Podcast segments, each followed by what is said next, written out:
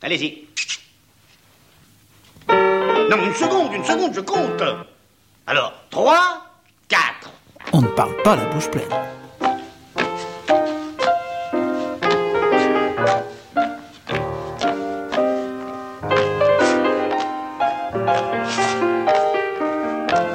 On ne parle pas la bouche pleine. Une émission d'Alain Kruger. Sortez.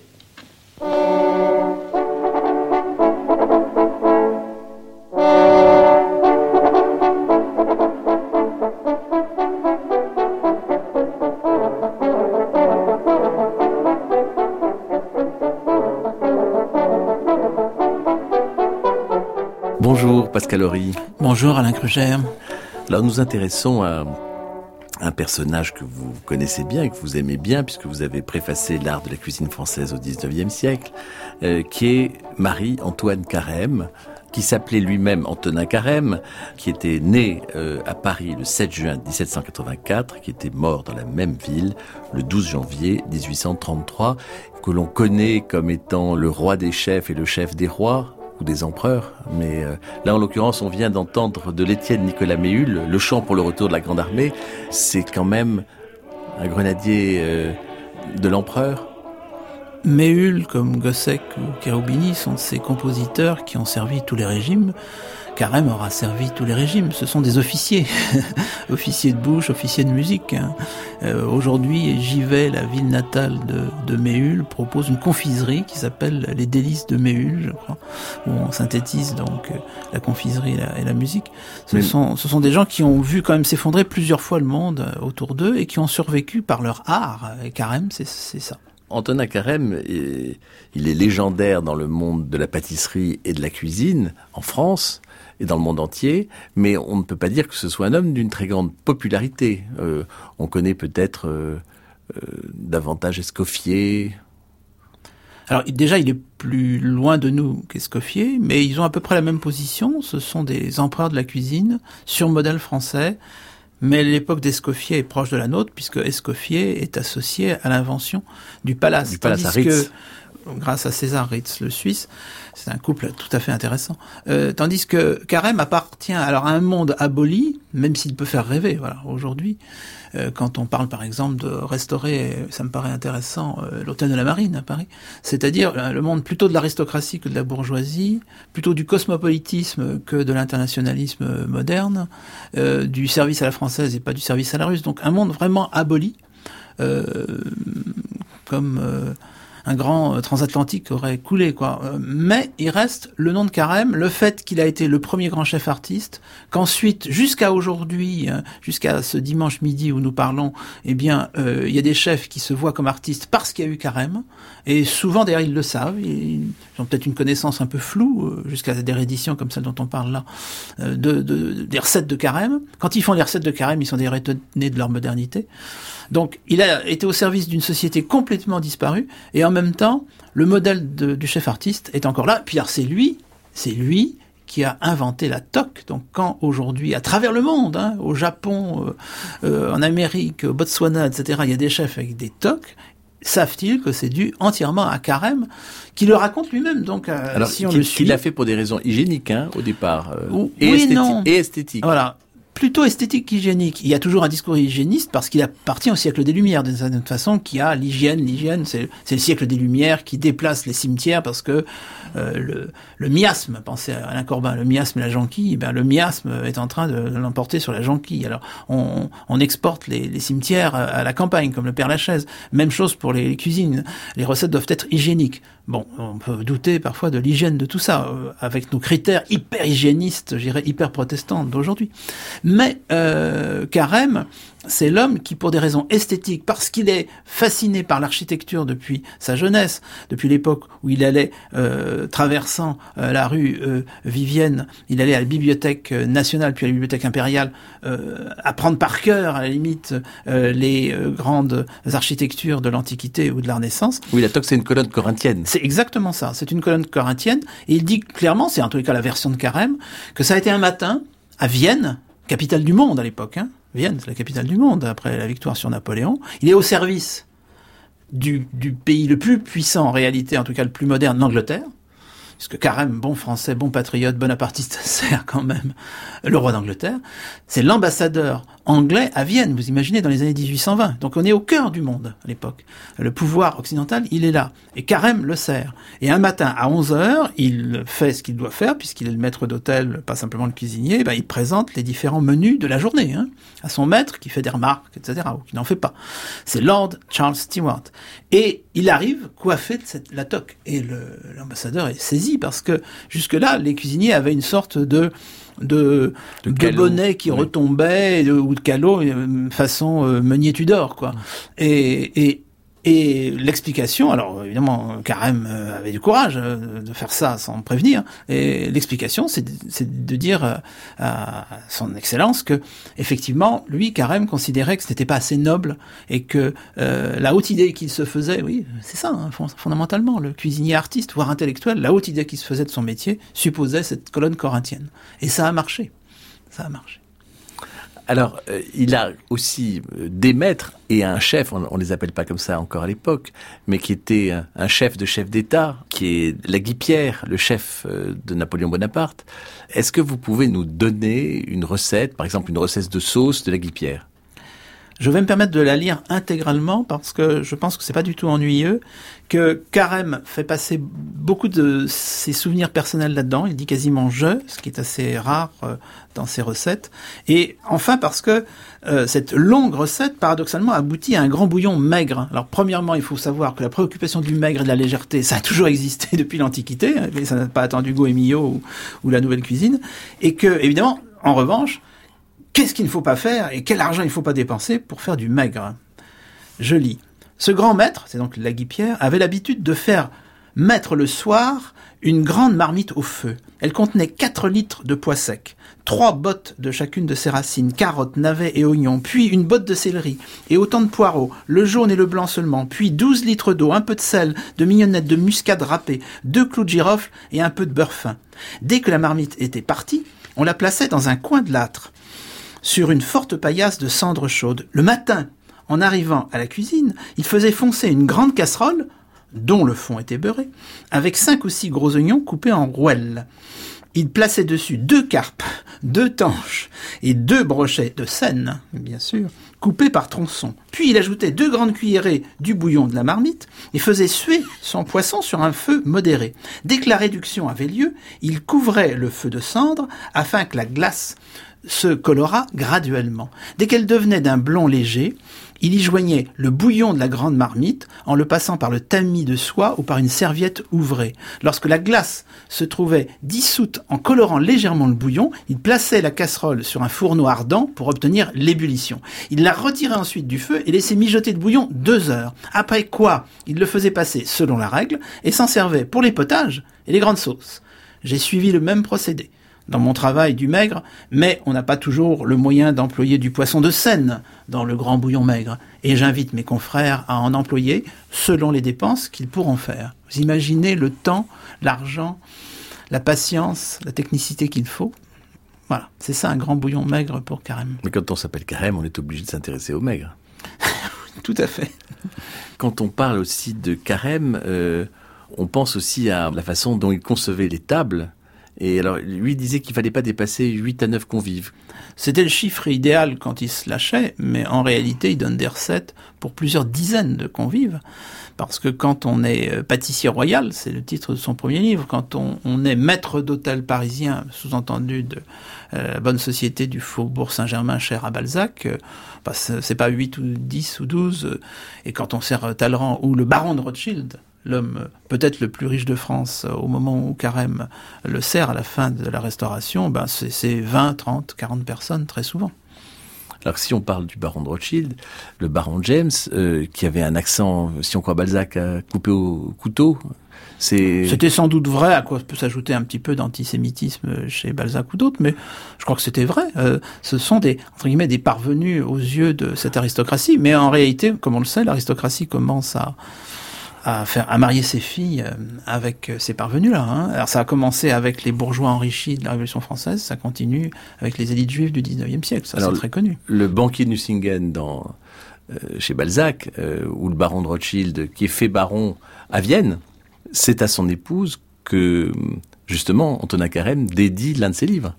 Ah oui, mais l'art de la cuisine française est placé sous l'égide de deux femmes. Alors ça, c'est la galanterie euh, française euh, et carrément rajoute une couche, si j'ose dire. C'est Lady Morgan, qui est un personnage assez étonnant, une sorte de très petite femme à la limite du nanisme, euh, pétulante, poétesse romancière, patriote irlandaise, tolérée par les Anglais, bon, et euh, qui a fait un beau mariage, qui est donc devenue Lady Morgan.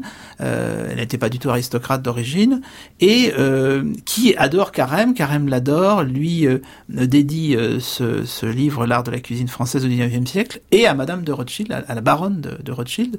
Les deux femmes s'aiment bien. Et, et, donc Lady Morgan, c'est la fascination par beaucoup de ces artistes euh, de, de l'écrivain ou, du musicien ou, du peintre, euh, Carême est le premier quand même, c'est très significatif, qui bascule de terminologie de recette en l'honneur de ses maîtres à la Rothschild, à la Périgord, c'est-à-dire Talleyrand Périgord, euh, etc. Et à la fin de sa vie, dans les années 1830, eh bien significativement, c'est le moment où on va ériger les premières statues en public dédiées à des artistes. Ce sera la Fontaine Molière à Paris, à la fin des années 30, début des années 40. Eh bien, à la fin de sa vie, Carême appelle ses potages Victor Hugo, Boyer-le-Dieu, donc le compositeur, ou Giraudet, le, le, peintre. Eh bien, donc, Lady Morgan, ça, ça, ça le fascine. Un siècle plus tard, Escoffier sera fasciné par les grandes cantatrices Melba, dont on ne sait pas aujourd'hui que c'est pas simplement le nom d'une pêche et d'une recette d'Escoffier, mais c'est la grande cantatrice, c'est la Maria Callas de l'époque. Et d'ailleurs, Carême parle des Maria Callas de l'époque, parle de la pasta, etc. pasta en plus. Euh, et d'autre part, la baronne de Rothschild, ben, c'est elle qui tient les cordons de la bourse, et les cordons de la bourse, chez les Rothschild comme chez Talleyrand, les deux grands amphitryons pour lesquels Carême a le plus de sympathie, ben, ils sont largement ouverts. Et ce qu'il n'aime pas, c'est des pingres, évidemment, comme Cambacérès. Je crois qu'une année, euh, il a fait 365 repas différents pour les Rothschild. Oui, mais déjà Talleyrand lui avait demandé de varier si possible quotidiennement. Et ça, ça plaisait à Carême à partir du moment où, sur un plateau de la balance, il y a, vous allez me prouver, mon cher euh, Carême, que vous êtes un génie, ce que pense Carême, et surtout que la cuisine c'est un art. Et de l'autre côté de la balance, euh, on peut dépenser sans compter. et Carême le dit clairement. Alors évidemment, après ça, on peut faire toutes les considérations diverses et variées sur le fait qu'il s'agit d'élites, n'est-ce pas? Il paraît qu'aujourd'hui, euh, les élites sont assez mal vues. Bon, voilà. Carême euh, serait mal vu par les, les populistes. Alors quand on, quand on évoque ces, ces recettes différentes, euh, est-ce qu'il y a un potage méhul Alors, il y a, y, a des, y a des sauces Boieldieu, en tous les cas. Méhul, je ne crois pas parce qu'on va peut-être écouter le Benedictus de Méhul, euh, qui est une bonne façon de se mettre à table.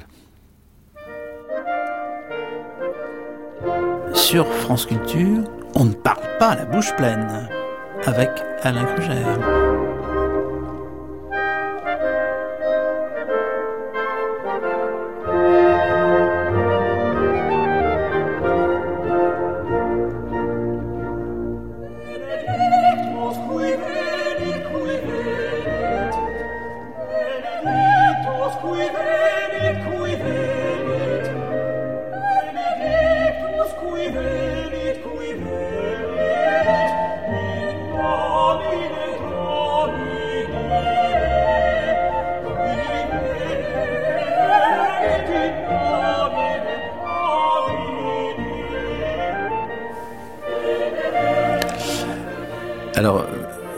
Amusant, c'est que ce Benedictus, qui était une, messe de sac pour le mariage de Napoléon, mais qui n'a pas été joué à cette occasion, était un air euh, très apprécié à Vienne, justement.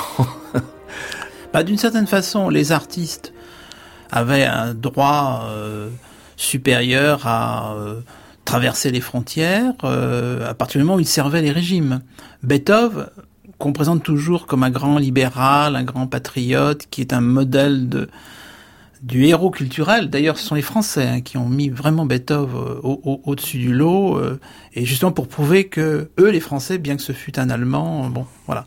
Eh bien, euh, le même Beethoven, il sert le Congrès de Vienne. Donc on parle toujours de ces, ces rapports euh, compliqués d'ailleurs avec l'image de Bonaparte, euh, la symphonie héroïque, Oui. etc. Le concerto L'Empereur, c'est quel empereur? Mais euh, sincèrement, en 1815, où est-ce qu'il est le cher Beethoven Eh bien, il est chez les pires ennemis de Napoléon et de la Révolution. Et dans la relation aux amphitryons, d'ailleurs, ce mot d'amphitryon euh, revient à la mode à quelle époque? Précisément à ce moment-là, grâce à Grimaud de la Reynière, qui invente euh, la critique gastronomique moderne et même le, le guide euh, presque annuel, euh, qui est déjà euh, euh, l'almanach des gourmands, et qui à plusieurs reprises fait l'éloge de l'amphitryon et écrit un manuel des amphitryons, parce que l'amphitryon, c'est celui qui sait recevoir. On est là aussi dans une société dont on a un peu l'équivalent aujourd'hui quand on se dit bah, on va se faire une bonne bouffe. Et euh, je rappelle qu'en 2010 tous les Français euh, sans le savoir ont été classés puisqu'on leur a dit dès que vous vous réunissez un dimanche pour faire une bonne bouffe eh ben vous êtes euh, dans le patrimoine immatériel de, de l'UNESCO. Mais euh, là à l'époque effectivement l'amphitryon c'est une petite couche superficielle de la de la société. Il a les moyens il est ostentatoire et il sait recevoir. Donc Grimaud de la Reynière comme critique et euh, Carême aux cuisines euh, adore. Et alors, dans la relation entre le chef d'État et le, le chef, comment cela se passe-t-il? En général, les souverains aiment bien avoir un, un cuisinier prestigieux. Et à un certain moment, par exemple, Carême, on se l'arrache. On verra bien l'équivalent. Euh, Carême dit clairement qu'il reste au service des Rothschild à la fin, mais qu'on lui a proposé de servir le nouveau roi d'Angleterre qu'il avait servi quand il était simplement prince héritier, Georges IV. Mais il pas, aimait pas le climat londonien, paraît-il. Oui, et puis euh, franchement, euh, je crois que euh, le baron de Rothschild payait mieux que le roi d'Angleterre, c'est- très clair.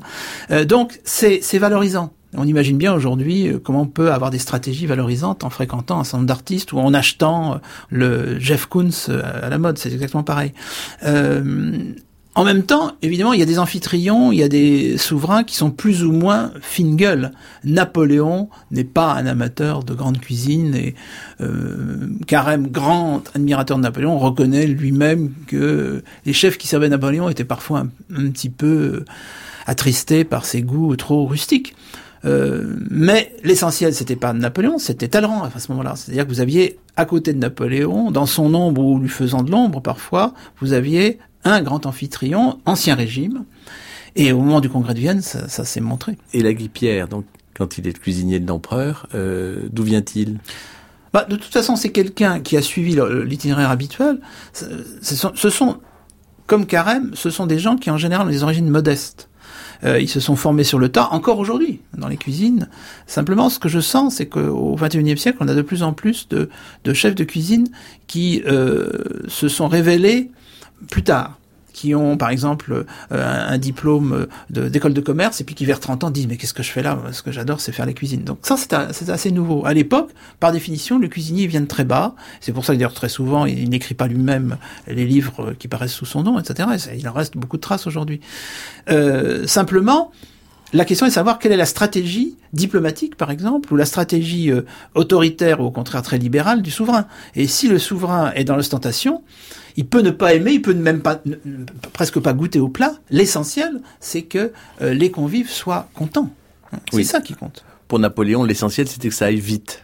Oui, c'était c'était vraiment pas un gastronome, absolument pas. Et il aimait les crépinettes, etc. Euh, bon, même même avec les critères de l'époque, on considérait qu'il aimait euh, les choses trop grasses.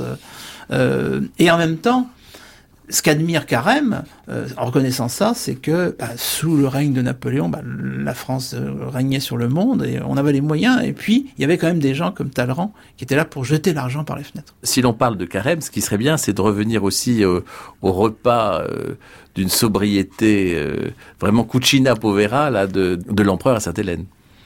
Paradoxalement, le livre de Carême, truffé de, de, de centaines, presque de milliers de recettes, il faut le préciser, 150 recettes différentes de sauces ou de potages, etc. Même des potages au curry. Hein. Le curry est déjà présent. euh. En même temps, on est très surpris de voir qu'il y a quand même pas mal de pages sur Napoléon. Qu'est-ce qu'il vient faire là-dedans? Euh, Et surtout Napoléon à Sainte-Hélène, euh, Carême n'a pas servi Napoléon à Sainte-Hélène, c'est que Bon, il fait un peu sa cour. euh, Napoléon est revenu en grâce à partir de la révolution de 1830 qui renverse ses pires ennemis, les Bourbons. Et puis, ça permet de faire pleurer dans les chaumières, puisqu'on voit bien que Napoléon est victime du méchant anglais qui le, tient dans une sorte de geôle euh, à l'autre bout du monde, là, à Sainte-Hélène. Et c'est une histoire assez attristante, effectivement, pour un contemporain, pour un admirateur, pour un patriote comme euh, comme Carême que de voir peu à peu la, la santé de l'empereur se dégrader, euh, euh, être incapable d'avoir de bons cuisiniers à ses côtés. Et il en fait venir quelques-uns, euh, bon, auxquels Carême rend hommage, mais ils, ils ne peuvent même pas faire cuire de pommes de terre qui soient mangeables. Les légumes sont achetés. bon, il reste quand même le goût de l'empereur pour la volaille. C'est tout ce qu'on peut presque sauver. En, en réalité... Et pour les faillots oui, éventuellement. Fayot en jouant sur les mots, puisque derrière tout ça, il y a le bonapartiste Fayot qui écrit sous, la, sous le nom de Carême. Euh, mais euh, je pense que c'est surtout destiné à, à amadouer le lecteur et à lui faire comprendre que Carême tutoie les puissants, puisque Carême a quand même servi l'un des bons serviteurs, euh, très, très infidèles évidemment, de Napoléon, à savoir Talleyrand. Le grand proscrit là on parle de Napoléon, est montré dans son dénuement sur cette terre de malédiction et soumis au mauvais procédé du gouverneur de Lille qui se réserve le meilleur de tous les produits disponibles. Réputé expéditif à table, Napoléon a tout le temps alors de converser avec son cuisinier. Dans un accès de nostalgie, il lui commande une soupe de soldat avec beaucoup de pain et de haricots. La cuillère aurait bien tenu au milieu, l'empereur en mangea un peu et fut content et n'en demanda plus. Ça, c'est dans l'art de la cuisine française au XIXe siècle. Euh, et c'est dans les notices euh, euh, sur la, situation de Napoléon à Sainte-Hélène. Et ça, c'était cité par votre ami Jean-Claude Bonnet dans la gourmandise à la fin. Pascal Horry, est-ce que les, cuisiniers des chefs d'État de la République française, la troisième, la quatrième, la cinquième, ont, ont, lu Carême, ont, ont travaillé ses sauces? Alors je pense qu'on on, on lisait, d'une certaine façon on lit encore Carême sans le savoir, puisque euh, la typologie des différentes sauces, à partir de sauces mères, euh, l'importance accordée euh, au rôti d'une part et au potage de l'autre, c'est quand même toute une cuisine qui parcourt tout le 19e et encore euh, la cuisine ostentatoire, servie par exemple en effet à l'Élysée euh, au début du 20e. Euh, en revanche, je pense qu'après, quelqu'un comme Escoffier prend le relais. Encore aujourd'hui, euh, Gringoire et Saunier, euh, les, différents précis d'Escoffier sont, sont, présents dans les écoles hôtelières. ce qu'on va redécouvrir pour Escoffier comme pour Carême ou quelques autres, ce sont telle ou telle manière d'appréhender, en particulier le rapport aux produits, et même d'ailleurs à des formes d'exotisme, puisqu'on est quand même très frappé de voir que euh, le monde entier, alors le monde connu vers 1815, afflue dans les, livres de, Carême. Il y a plusieurs continents qui sont présents. Euh, euh il propose des dizaines de potages russes ou polonais, quand même, ou hollandais dans, dans ses livres. Et on est en 1830 quand même. Hein. Euh, et en revanche, on est plus près du folklore avec le potage de tortue, dont il dit lui-même que le vrai potage de tortue, c'est celui qui est fait avec de la tortue à l'anglaise. Alors Dieu sait qu'aujourd'hui on ne pourrait plus le faire. Alors qu'il dit lui-même que le potage de tortue, pas tortue, euh, à la française est fait avec de la tête de veau. Alors, Mais que, il alors... nous propose quand même trois recettes de potage de tortue à l'américaine. Vous imaginez les États-Unis en 1830, c'est très très loin. Tocqueville n'a pas encore débarqué. Et il y a une recette de potage de tortue à l'américaine, de potage de tortue à la Washington, ne pas confondre, et de potage de tortue à la New York. Tout ça, c'est chez Carême. Vous imaginez quel, quelqu'un qui sort du XVIIIe siècle, il est question. Alors, de... quelle est la différence entre ces différents postages euh, ouais, Il faudrait pr presque que je vous les lise, parce qu'en réalité, les bases sont à peu près, à peu près les mêmes. Le potage de tortue à la Washington, c'est en fait un potage de tortue, soit à l'anglaise, soit à la française, mais on saute au beurre avec un peu de poivre de cayenne et de sel, une escalope de saumon, une petite darde, que vous placez dans la soupière avec une assiette de quenelle d'anguille au beurre d'anchois, peu sensible dans l'assaisonnement. C'est-à-dire que ça paraît presque rien, mais il faut déjà euh, le saumon, euh, l'anchois, euh, les anguilles traitées en forme de quenelle. Et puis le potage de tortue à la New York distingue du potage de tortue à la Washington, lui-même distingue du potage de tortue à l'américaine. C'est procédé à l'égard de ce potage d'après les moyens indiqués ci-dessus, donc à la Washington. Alors vous supprimez le saumon et les quenelles d'anguille pour les remplacer par une escalope de filet d'esturgeon blanc cuit à la broche et une assiette de petites quenelles déperlant au beurre d'écrevisse. Vous voyez les petits détails. La quenelle ou la quenelle, c'est quelque chose qui est très important pour lui aussi parce que il va passer d'une quenelle très grasse et très farineuse, très épaisse, à une, une quenelle que ne récuserait pas quelqu'un comme Michel Guérard. Oui, ce qui est intéressant, c'est que juste après ces trois recettes de potage de tortue qui closent ce chapitre, euh, eh bien, il décolle en, en, disant, mais juste après euh, les quenelles dont on parlait, la tortue qui n'est pas de la tortue, que mes confrères ne m'accusent pas d'avoir répété dans cette grande nomenclature des détails de garniture analogues entre elles, l'art du cuisinier a cela de commun avec l'art du peintre et du musicien. Le premier, par les nuances qu'il donne à ses couleurs, produit le grand ensemble de ses tableaux qui séduit la vue et l'imagination. Le musicien, par la composition de ses notes, produit l'harmonie et le sens de l'ouïe nous cause les plus douces sensations que puisse produire la mélodie. Ça continue comme ça pendant une page. On part euh, quenelle et on arrive à Mozart, hein, quand même. Et à Méhul, réinterprété, adapté par euh, Weber ou Weber. Pourquoi pas Weber, puisque à, l'époque... Tout Rossini, tout Mozart et tout Weber. Voilà, et à l'époque, tout est francisé. Warszawa devient Varsovie, donc euh, Weber devient Weber, oui.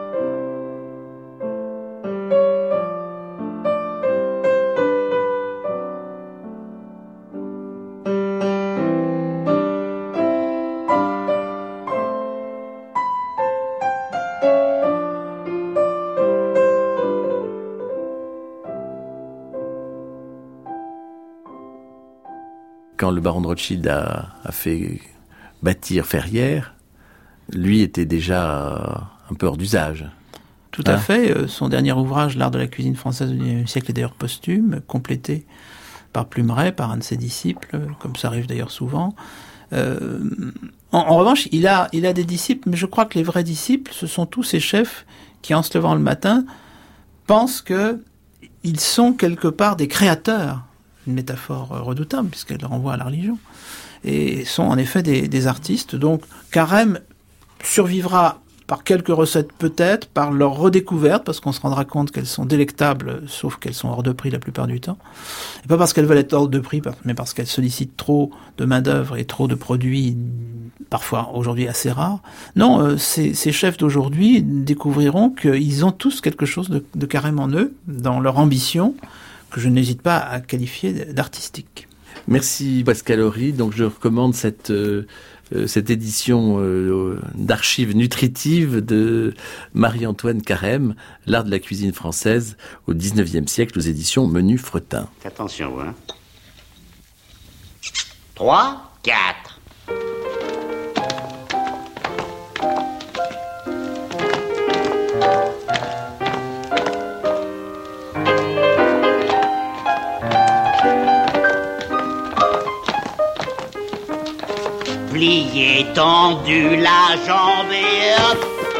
C'était On ne parle pas la bouche pleine, une émission d'Alain Crugère avec la collaboration de Daphné Abgral.